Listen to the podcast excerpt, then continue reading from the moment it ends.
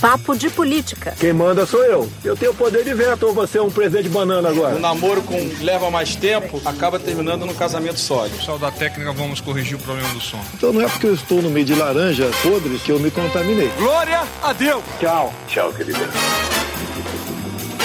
Papo de Política.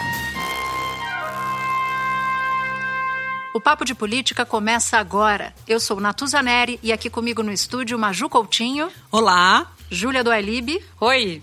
André Sadi, direto do Rio de Janeiro. Oi, pessoal! Gente, é a segunda vez que ela dá um oi assim. Animada! É, ela percebeu que ela tá emplacando esse oi animado, então ela manteve. Manteve. E de Brasília. Isso, segue a líder. Segue a líder. E de Brasília tem participação especial de Camila Bonfim. Neste episódio, uma análise sobre o que aconteceu de mais importante na política durante a semana. E tem a volta do caso Queiroz, com o avanço das investigações sobre Flávio Bolsonaro. No nosso papo, tem ainda piora na desavença entre o clã Bolsonaro e o governador do Rio, Wilson Witzel. A aprovação do orçamento, o primeiro do governo Bolsonaro, que deixa o Congresso mais poderoso do que nunca. E a gente também te conta de onde vem a implicância do presidente da República com o educador Paulo Freire, morto há 22 anos. E você não pode perder os áudios dos filósofos Leandro Carnal e Sérgio Haddad, especialmente para o Papo de Política. Uma loja de chocolate do senador Flávio Bolsonaro foi alvo de busca e apreensão no caso Queiroz, ex-assessor dele, Júlia. Pois é, Natuza, é, a gente discutiu muito aquela, aquela questão do COAF, o STF acabou suspendendo uma decisão monocrática do presidente Dias Toffoli, acabou suspendendo todas as investigações que tratavam dos dados, do compartilhamento de dados do COAF com o Ministério Público. Quando essa decisão dele caiu, foi levada ao plenário, caiu, a gente falou muito sobre isso aqui no Papo de Política, o que, que aconteceu? As investigações foram retomadas entre as quais essa investigação do Ministério Público do Estado do Rio de Janeiro contra o Flávio Bolsonaro. Então, os investigadores colheram uma série de indícios que mostram na avaliação deles de que é, mostram que o, o senador Flávio Bolsonaro pode ter cometido crime de peculato e lavagem de dinheiro. Porque o que, que tem de novidade nessa investigação, né, Andréia, dos, dos, é, do Ministério Público, dos promotores? Tem que o dinheiro que pode ter sido devolvido, sacado no, no, caixa pelos funcionários, pode ter sido lavado por essa loja de chocolate. E eles acham que isso aconteceu pelas movimentações financeiras da loja que fugiam de um padrão. E mais, além das movimentações financeiras da loja, ocultação ali também de valores por meio de patrimônio, compra de imóveis. Então tem toda uma discussão nova que coloca o Flávio Bolsonaro no centro, não mais só o Queiroz. Sempre se falou Queiroz, falava-se de Flávio Bolsonaro, mas agora você tem uma outra dimensão do caso envolvendo o senador. É, como se no comecinho dessa investigação toda a tática da defesa do senador Flávio Bolsonaro fosse o Queiroz é um problema do Queiroz. Não, o Queiroz é um problema do senador Flávio Bolsonaro. Essas investigações mais recentes do Ministério Público, elas provam pelo menos essa linha de investigação de que o Queiroz não, não, não, não era uma atuação isolada porque sim envolvia e sim é, você cruza com os negócios do senador Flávio Bolsonaro, mas principalmente para mim, meninas, o que mais me chamou a atenção nessa repercussão, eu conversando com o advogado do senador Flávio e com outras fontes em Brasília ao longo dessa semana, foi o seguinte: eu não vi ninguém rebatendo os pontos, as buscas que foram feitas. Em nenhum momento alguém falou para mim, ah, isso não é verdade, ou isso que a polícia está dizendo numa mensagem é inverídico. É só reclamando de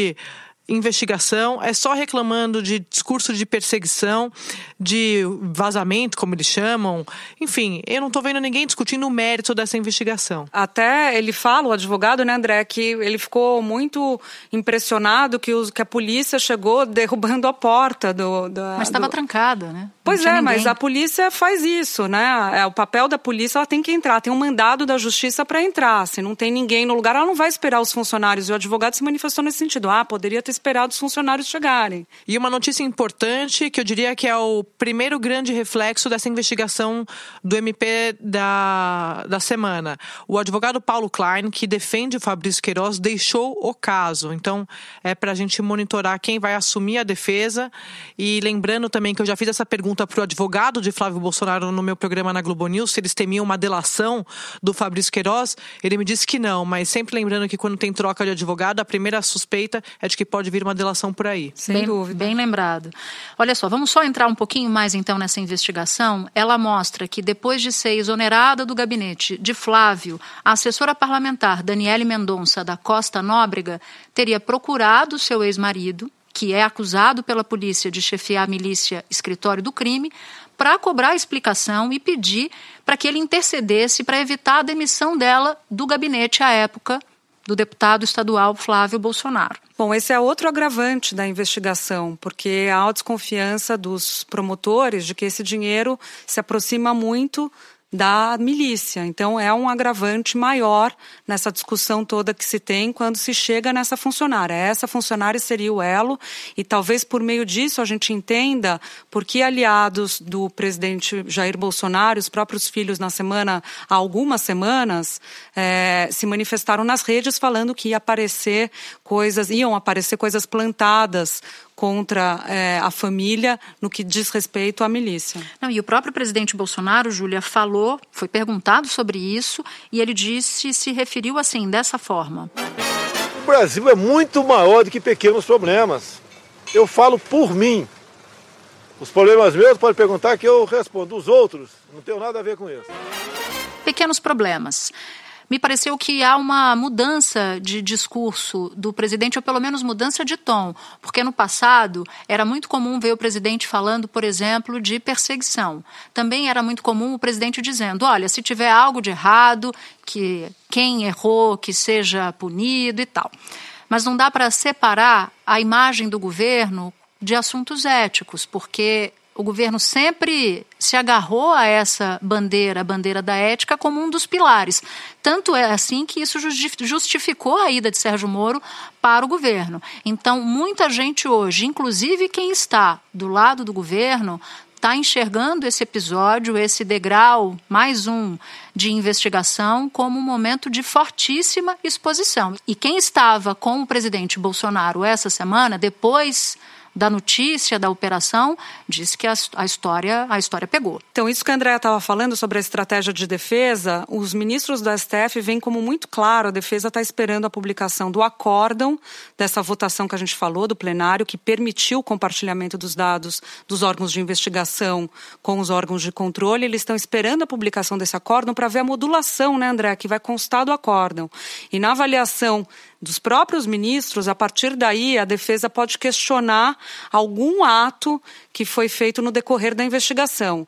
Então tem essa estratégia também apostando no que vem no texto final, que deve ser publicado, está sendo relatado pelo ministro Alexandre de Moraes, que deve ser publicado no ano que vem pelo STF. Os promotores também suspeitam de um outro negócio imobiliário do casal Bolsonaro. Um apartamento em Laranjeiras, na zona sul do Rio, teve uma das prestações pagas pelo cabo da PM Diego Sodré de Castro Ambrósio. Bom, e aí o relatório diz que o boleto de mais de 16 mil reais foi pago pelo policial que ganha menos de um terço desse valor. O senador Flávio Bolsonaro se defendeu nas redes, negou a lavagem de dinheiro na loja de chocolates e disse que comprou apartamentos baratos porque os vendedores estavam de saída do Brasil e considerou, inclusive, normal o pagamento de um boleto pelo policial militar. É um policial militar, amigo meu, e que em uma única ocasião na minha vida, eu, se não me engano, foi porque o banco já, já tinha fechado né, e eu não tinha aplicativo no telefone na época, eu pedi para ele pagar uma, uma conta para mim, que era, que era uma, um boleto de uma parcela do apartamento que eu tava pagando. Ele pagou e depois eu reembolsei. Qual o problema nisso? Flávio Bolsonaro também negou que tenha empregado funcionários fantasmas. São pessoas que trabalhavam lá em Resende e, obviamente, como fica uma, uma distância longa do meu gabinete que ficava ali no centro da cidade, no Rio de Janeiro, eles trabalhavam lá. Lá é uma base eleitoral nossa, em Resende. Todo político tem isso. Todo, sem exceção. E, Andréia, eu sei que você. A gente está falando de Rio de Janeiro e eu sei que você tem uma apuração sobre a relação do governo Wilson Witzel com o governo Bolsonaro, que já não era boa, e em razão dessa operação, parece que deu uma piorada, né? É, gente, é o seguinte: quanto mais perto é, chega o caso Queiroz, quanto mais o caso Queiroz avança, mais distante ficam Bolsonaro e Witzel. Não, como você disse, Natuza, que a relação estivesse é, na, é, de vento em, em popa. De, de, de, ser recu é, de ser recuperada até. Mas eles se afastam cada vez mais. Uma fonte do Palácio Guanabara, que é a sede do governo do Rio, me disse que o problema do Flávio não é o Witzel. O problema do Flávio é o Queiroz, é uma briga doméstica. E eles querem, de fato, ficar jogando, eh, fazendo esse jogo de empurra. Mas essa briga do Witzel com o Bolsonaro a gente precisa lembrar para o nosso ouvinte que ela é em dois atos. Flávio e Witzel, primeiro, quando o Witzel começou a dizer que queria ser candidato à presidência da República, o Flávio Bolsonaro não gostou nada daquilo porque acha que o Witzel ele é de uma certa forma ingrato ao governo Bolsonaro porque ele se elegeu de fato na onda Bolsonaro e depois foi dizer que ele se elegeu é, ele não deve a eleição dele a ninguém e ainda quer ser candidato à presidência da República. Por que isso incomodou o Flávio? E eu conversei com vários aliados do Flávio à época e o senador Flávio dizia o seguinte olha o Witzel estava com muita sede ao pote ele podia esperar 2026 e o seu candidato do, do campo Bolsonaro à presidência da República. E aí eu pergunto para vocês, meninas, quem é que vai acreditar nesse plano? Se 2022 tem 100 anos, imagina 2026. Por isso que o Witzel também já deu essa, essa sinalização.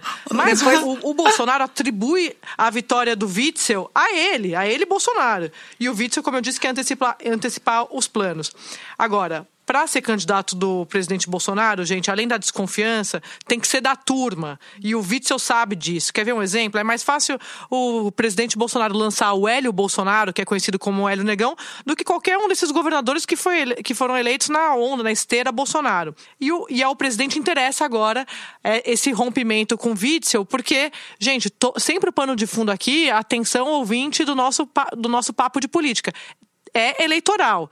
Eles estão cada vez mais distantes e, para resumir, quebrou o cristal. Eu ouvi isso do Palácio do Planalto e ouvi isso do Palácio Guanabara. Eu adoro, né, Maju? Porque todos eles ficam só articulando a eleição deles mesmos e depois dizem que só jornalistas se preocupam com isso.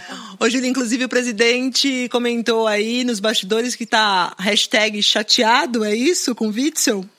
Pois é, uma apuração que a gente teve de um aliado do presidente que se encontrou com ele e ouviu da boca dele há algumas semanas o presidente comentar que o Witzel, como a Andréia já falava, só pensa na eleição e, inclusive, estaria monitorando o presidente, tem essa suspeita, essa desconfiança de que celular pode ter sido grampeado, os assessores falam sobre isso, então todo um clima, assim, muito pesado contra o Witzel, falam até que teria sido usado um sistema que chama Pegasus israelense para grampear ali os telefones das autoridades, enfim, uma coisa bastante pesada que envolve, inclusive, um ex-procurador procurador de Justiça do Rio de Janeiro, que estaria indo com frequência para Brasília fazer essa operação para o Witzel, essa operação mais delicada é, de inteligência, e inclusive também conversando no STJ com os ministros para tentar ali naquela discussão sobre a federalização do crime, das investigações do crime contra Marielle Franco,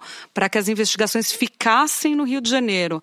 Aí junta com toda aquela informação que a Andrea já nos trouxe, de que o presidente, no fundo, acha que o governador está influenciando o trabalho da Polícia Civil e agora também do Ministério Público. Só uma coisa, a Júlia citou esse caso da desconfiança de grampos e tal. Se você for para o governo Witzel ou para os aliados do governo Witzel, eles vão achar exatamente a mesma coisa. Só que o contrário. Vão, só que o contrário, que estão sendo grampeados por gente do governo federal, então virou uma espécie de desconfiança coletiva para não chamar outro nome. Paranoia, talvez. Você falou Polícia Civil, Júlia, nesse caso caso da ação da, do MP, no, na, no caso Queiroz, os assessores do governador fazem questão de dizer que essa paranoia não faz menor sentido porque a Polícia Civil não participou.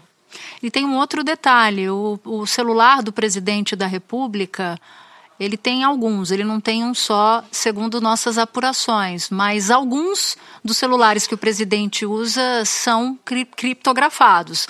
Ao que auxiliares disseram, é, mas isso nada garante. Se alguém quiser grampear, qualquer pessoa em qualquer parte do mundo grampeia. Ó, Sadi, você tinha dito aí da relação Bolsonaro-Witzel, eu quero saber agora sobre a relação Crivella-Bolsonaro, né? Como é que tá o cristal deles? Porque o Crivella pleiteava o apoio do Bolsonaro para as eleições do ano que vem, mas Bolsonaro não vai se envolver, não. Vai liberar o dinheiro da saúde só. A gente tem acompanhado, né, Júlia? Eu no JH, você no Em Ponto. Todo dia a crise da saúde no Rio de Janeiro impressionante, é arrebatadora. A gente fica até comovida quando a gente vê isso, porque é uma, uma das faces mais tristes aí da crise do Rio é esse colapso do sistema público de saúde. Só para a gente ter um panorama aqui, por causa dos atrasos de salários, a gente tem visto médicos, funcionários de algumas unidades de saúde em greve, milhares de pacientes em longas filas de espera, chororô todo dia, chororô com razão, e a gente também tem notícias de mortos por falta de atendimento. Falamos sempre muito sobre segurança no Rio de Janeiro, que também vive aí uma eterna crise. Mas, ó, lembrando, última pesquisa da Datafolha mostrou que saúde, que é o que mais está preocupando os cariocas. Segundo a pesquisa, a gestão do Crivella é reprovada por 72% da população e 68% dos cariocas apontam como principal motivo de preocupação justamente esse atendimento nos hospitais e clínicas do município. Maju, você sabe que quando você fala da crise na saúde, a única coisa que eu consigo pensar é a, os políticos ficam discutindo as suas próprias sobrevivências ou na esfera jurídica ou na esfera política, e esquecem de resolver o, o a quem eles devem prestam contas, que é a sociedade, e você falou na face mais triste, também a mais cruel, que é essa crise na saúde no Rio de Janeiro. Mas quando é, eu ouço os políticos falarem a respeito disso, é sempre quase como se fosse um, um, secundando a crise. Primeiro vamos resolver nosso problema, que é quem a gente vai isolar nessa crise política? No caso do presidente Bolsonaro, como isso pode se traduzir, por exemplo, você falou das eleições de 2020, de, de eleições de 2020 que estão perto, o Crivella, quando o Bolsonaro, o presidente diz, ah, eu não sei, é, eu não vou apoiar o Crivella, eu colocaria por hora. Eu não sei como vai ser em 2020, porque de verdade, meninas, o presidente, assim como outros políticos, eles apoiam o seu próprio candidato, mas também apoiam o candidato para derrotar o seu adversário. Então, na minha visão, se chegar um segundo turno com um candidato totalmente de esquerda e vai, vamos supor, só esteja o Crivella no segundo turno, como é que vai ser? O presidente vai deixar um candidato de esquerda ganhar? Então, eu não afastaria por completo é, é, essa declaração do presidente nesse momento. Eu concordo com uma declaração que a Andrea falou a, a, um pouco mais cedo aqui no papo, que dizia que a família se preocupa muito com os seus, né? E a Andrea citou o caso de lançar, por exemplo, o Hélio Bolsonaro. Porque na eleição de 2018, Bolsonaro foi bem cauteloso sobre quem apoiar, mesmo quando o adversário era de esquerda. No caso do João Dória aqui com Márcio França, em São Paulo. Ele resistiu a entrar com os dois pés na canoa do Dória. O que eu ouço muitos aliados falarem é que o fato da aliança não estar pronta para 2020, que esse é o cenário mais provável, vai ser uma mão na roda para o presidente no sentido de que ele não vai precisar se posicionar. Ele vai poder assistir tudo um pouco de longe e se posicionar quando for interessante para ele. Porque é o que ouvi de um, de um presidente de um partido. Não tem como você ganhar num caso como esse. Ou você tem certeza de que a onda vai ser como 2018, o tsunami, que vai levar a direita toda, ou você só tem a perder, porque você vai apoiar e vão falar, saiu menor do que era, perdeu, diminuiu, a expectativa era 3 mil, foi 2 mil. Bom, vamos mudar um pouquinho de assunto, porque ainda tem o indulto de Natal, um ato do presidente da República que beneficia milhares de presos todos os anos. É um perdão mesmo concedido dentro de alguns critérios. Quem vai trazer informação para a gente é a Camila Bonfim. Oi, meninas. Olha, eu ia começar falando que semana mas essa frase aqui em Brasília já virou lenda, é toda semana. Então, meu assunto, é claro, é polêmico e é o propalado induto policial, que é um tema muito caro ao bolsonarismo, que é como classificam os parlamentares. O bastidor é que há uma pressão grande do Congresso para indutar policiais condenados por vários crimes. A bancada da bala e aliados do presidente, e que tem essa ligação com a vida policial, aconselharam e insistiram com o presidente o seguinte: o lema é tudo que é no calor da ocorrência policial, no enfrentamento a facções, tem que ser indutado. E aí queriam incluir coisas que até são inconstitucionais, como casos de tortura, casos de homicídio, etc. Mas, segundo o apurei aqui em Brasília, por enquanto isso não deve entrar, mas haverá sim um induto policial.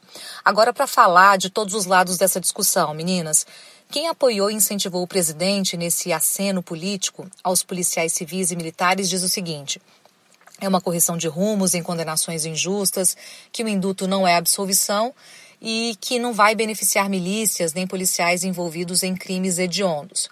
Agora, quem é contra e a reação contrária é muito grande, vem de vários setores, inclusive da sociedade, de quem trabalha também no combate ao crime.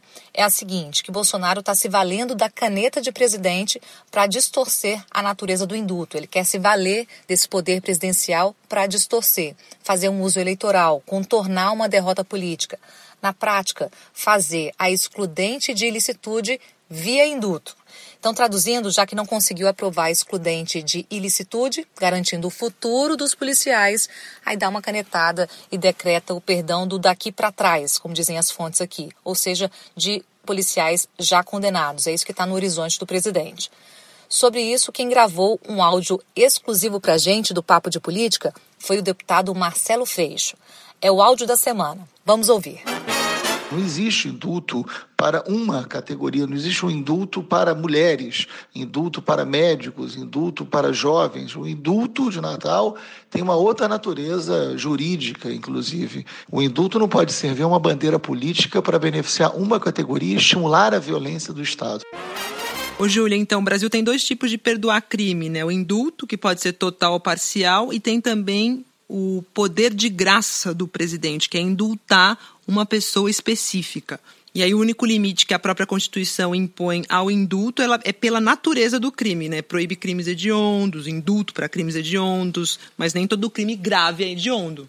Pois é, mas estão lá os hediondos, que é terrorismo, tráfico de drogas, é, tortura. Então, para esses crimes não pode dar. Agora, o pulo do gato é o seguinte: se ele quiser dar um indulto para policiais ou pessoas que foram condenadas por crimes hediondos, como o caso de tortura, ele vai ter que fazer uma ginástica ali na interpretação da Constituição porque o que os especialistas falam que a única brecha que seria possível para isso é ele se agarrar nessa questão da graça que você falou, que está lá no artigo 5 da Constituição, no seu inciso 43, que não fala especificamente sobre o indulto, fala que o presidente pode dar a graça. Então aí eles vão falar, ó, não está falando de indulto, está falando de graça. Uma fonte me falou que tem policial no presídio militar Romão Gomes, aqui em São Paulo, eufórico com essa possibilidade aí de graça ou indulto. E também tem um pesquisador americano que diz que quando você fala disso, geralmente é um BO esses mecanismos de clemência pelo mundo, viu? Porque sempre dá uma ideia do executivo passando por cima da lei. Porque existe, né? Esses, esses mecanismos existem em várias constituições. É, o, o, defensor público Alexandre Kaiser, com quem eu conversei, que é o responsável por fazer a manifestação da defensoria lá no Conselho Nacional Penitenciário, que toma conta dessa questão do indulto, ele acha que é uma forma de você fazer uma política penitenciária, diminuir a, a população carcerária, que é mais de 800 uhum. mil pessoas hoje, concedendo o indulto. Uhum. Porque ele diz que a grande maioria das pessoas que estão presas são pessoas que cometeram uhum. crimes não violentos e presas por pouco tempo. Isso. E elas vão ficar lá e vão ser aliciadas por facções criminosas e vão sair de lá com um diploma, um PhD é. em crime. Então é melhor que você dê um indulto para essas pessoas e, e, aí você faz, de certa maneira, uma política de, de penitenciária até de segurança. No é, limite. a essência do indulto é uma questão humanitária mesmo, né? Aquela mãe que roubou uma coisa, está presa, tem filho pequeno. Então são essas, essas pessoas, né? Uma pessoa muito jovem presa para não virar aí um criminoso que aprendeu lá dentro, na cadeia. Gente, vamos mudar de assunto. O Congresso Nacional aprovou essa semana o orçamento de 2020. É o primeiro orçamento do governo Bolsonaro. O orçamento desse ano havia sido proposto e aprovado pelo então governo Michel Temer e chama atenção esse orçamento do ano que vem por vários pontos, mas talvez o mais importante deles, ou pelo menos o mais polêmico, é a previsão de 2 bilhões de recursos públicos para o fundo eleitoral. O que, que aconteceu? Essa proposta saiu do governo Bolsonaro com essa previsão de 2 bilhões para as eleições municipais. Lembrando que eleição no Brasil agora se financia, sobretudo, com dinheiro público. Depois de uma novela imensa no Congresso Nacional, o Congresso querendo colocar 1 bilhão e 800 milhões a mais, o governo disse não. Congresso acabou aprovando com, conforme a proposta original do governo. Só que aí o presidente Bolsonaro surpreendeu a todos, Rodrigo Maia, Davi Alcolumbre e toda a torcida, dizendo que ia vetar, inclusive, os 2 bilhões que o próprio governo havia proposto. Isso deu um quiprocó danado essa semana. Aquela proposta que foi 2 bilhões é em função de uma lei que tinha, não é que eu quero isso. Em havendo brecha para vetar, eu vou fazer isso, porque eu não vejo como, com todo respeito, como justo recurso para fazer campanha. Bom, é preciso dizer que o presidente da Câmara, Rodrigo Maia Sadi, reagiu e disse que se o presidente vetar, pode começar um ciclo de retaliação a partir do Congresso e chegou a chamar o próprio veto, ou o possível veto, porque ele ainda não aconteceu, de incoerente. E deixou bem claro, né, Natuza, é vetar o próprio projeto do presidente. Ninguém entendeu nessa dia, ninguém tem, entendeu. Ninguém, não, e muito menos o Rodrigo Maia, porque deixou claríssimo. Até teve, tem uma brincadeira em Brasília que quando você vai fazer alguma crítica, algum político vai fazer alguma crítica, eles pedem o off. E hoje, hoje não, na, nessa semana, quando o presidente da Câmara foi se reunir com jornalistas, ele foi fazer um comentário sobre o presidente Bolsonaro e foi alertado por assessores de que estava sendo gravado. Ele falou: Mas eu não estou fazendo uma crítica, eu estou fazendo um elogio, falando sobre alguma. algum fazendo um balanço sobre alguma coisa que aconteceu esse ano no governo. E nesse caso específico do orçamento, ele não estava nem aí, estava com a câmera ligada, precisa, assessor podia ter alertado ou não, ele deixou claríssimo o recado para o presidente. Olha só, se vetar, vai dar ruim. É, é, isso é uma questão. A outra coisa que eu quero falar é do orçamento impositivo. Eu já tinha contado isso no jornal hoje, já conversei sobre isso com a Maju, que é o seguinte: o, o, o ano que vem está sendo considerado pelos parlamentares como o ano da alforria o governo, no começo do ano, deixou o parlamento de lado, mais do que isso, colocou o parlamento como seu adversário em várias situações. A gente viu protestos de rua no começo do ano, muitos desses protestos, na avaliação de parlamentares, inflados pelos apoiadores do grupo do presidente Bolsonaro. E aí o, o parlamento viu a chance de ser independente. Falou: ah, é? É assim? Então, beleza. Vamos aprovar nossa independência. Aprovou o orçamento impositivo. O ano que vem pode ter contingenciamento? Pode ter, mas não vai ser direcionado às emendas. E ano que vem, Maju, tem eleição. Ô Sadi, deixa eu contextualizar essa alforria toda aí que você falou, esse grito de independência, olha só.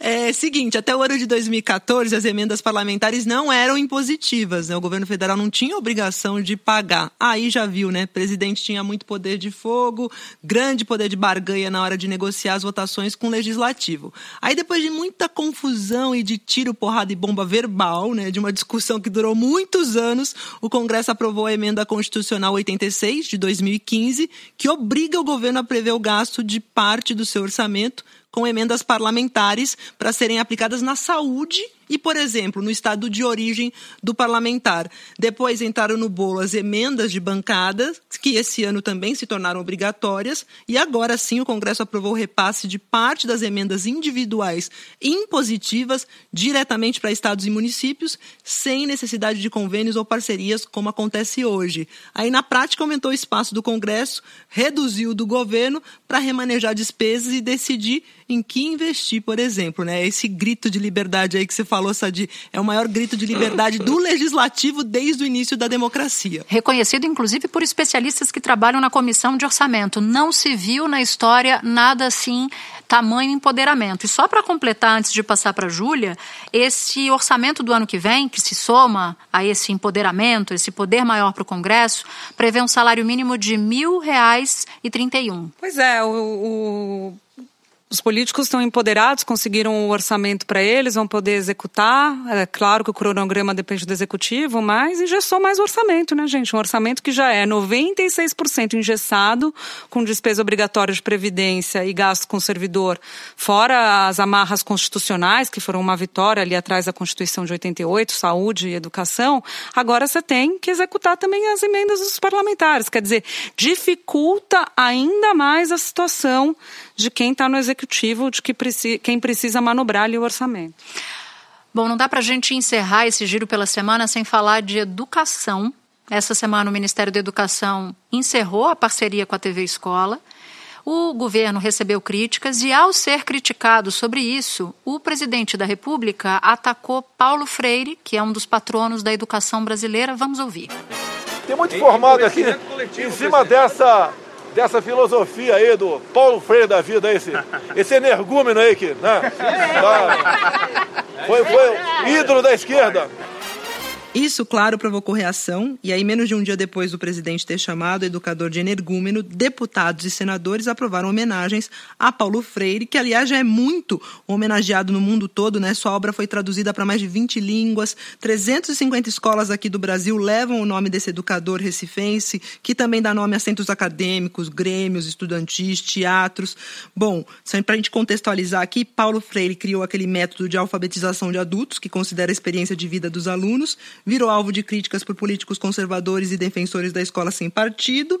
E eu acho que tem uma coisa curiosa aqui, Natuza, que Paulo Freire começou a ganhar atenção lá por volta dos anos 60, com esse método aí que desenvolveu para alfabetizar adultos, e eu apurei que ele ganhou um apoio aí de governos conservadores naquela época, um governo do Rio Grande do Norte conservador que tinha uma base eleitoral lá onde Paulo Freire desenvolveu o método, apostou nele para divulgar esse método, inclusive o Jango, presidente Jango, então presidente, queria implantar esse método em todo o país, mas veio o golpe e não deu certo. Não, inclusive dizem que os americanos achavam que o método era bom porque é, permitia com que as pessoas tivessem acesso à educação, se alfabetizassem e, portanto, vissem que o comunismo era ruim. Então, assim, é um método que era visto com bons olhos por quem hoje é aliado de quem critica Paulo Freire.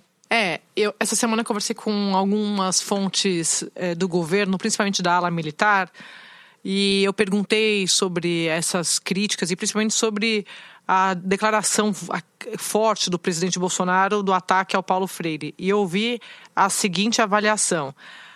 Ele me disse assim que eles até acham isso, mas que eles, ele não falaria isso que o presidente falou, que a palavra foi mal aplicada. Por que, que eu trouxe isso para o papo? Para dizer que não é só o presidente que pensa isso, é o grupo do presidente que está no governo, é de fato, Natuza, é uma linha ideológica é tipicamente uma briga ideológica. Não tem muito. É, as pessoas falam assim, ah, mas o que está por trás disso? É isso. É uma briga ideológica. É, eu fui tentar entender da onde vem essa fixação, essa ideia fixa por Paulo Freire. E aí cheguei à conclusão, a partir de conversas com integrantes do governo, alguns militares inclusive, que vem do regime militar. Por quê? O regime militar, Paulo Freire foi exilado e foi objeto, foi alvo de uma investigação, e nessa investigação há despachos, o próprio Haddad fala isso, Sérgio Haddad fala isso, que ele diz o seguinte: olha, ele ensinava, ou ele propunha o ensino de uma maneira que acabava deixando os mais pobres com um sentimento de empoderamento.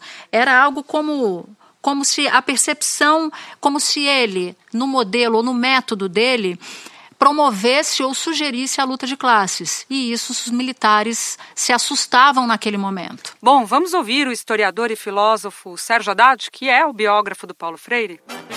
Governos autoritários têm dificuldade de, de entender o diálogo como algo que é, é parte da sociedade, que é necessário para a sociedade, de maneira a construir é, propostas pedagógicas e propostas educacionais e políticas, é, incorporando, vamos dizer, a diversidade de opiniões é, por parte de professores, alunos, de a população de uma maneira geral. A gente também ouviu o filósofo Leandro Carnal. Com Paulo Freire, a gente descobriu a integralidade do saber como uma meta, um conhecimento que não seja focado só na formalidade ou nos livros, mas em práticas de liberdade de consciência. Sua reflexão o tornou o mais conhecido intelectual brasileiro em todo o mundo. Universidades muito variadas deram a ele muitos títulos de doutor honoris causa, que é um prestígio imenso. Por exemplo, a Universidade Católica de Lovaina, a minha querida Unicamp, a Universidade de Bolonha, mais antiga da Europa, a Universidade de Madrid, Barcelona, a Universidade de Lisboa e aqui a nossa Brasília, só para citar algumas, são muitas. O mundo inteiro reconhece as universidades conservadoras ou não que ele é um grande pensador.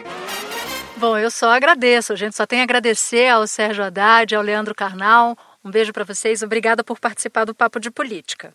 E o nosso papo fica por aqui.